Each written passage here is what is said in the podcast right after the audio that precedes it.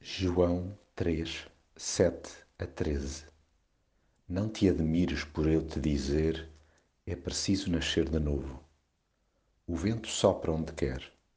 Ouves o seu ruído, mas não sabes de onde vem nem para onde vai. Assim acontece também com aquele que nasce do Espírito. A cultura que Jesus deseja implementar em nós é de inteira obediência a si, não por capricho, mas porque é Ele que interpreta na perfeição a vontade do Pai. Isto não deveria provocar nos outros espanto que não fosse inteiramente santo. Outra qualquer forma de admiração mais não é do que uma resistência espiritual à sua soberania. Daí que perante a nossa incompreensão nos chape na cara. Não te admires por eu te dizer que é preciso nasceres de novo.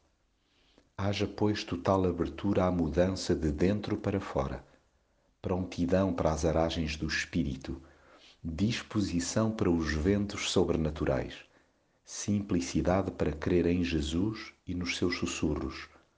E quando aqui e acolá nos virmos à nora para perceber onde é que ele quer chegar, lembremos-nos desta sua pergunta: Se não acreditam em mim quando vos falo das coisas deste mundo, como podem crer quando vos falar das do céu?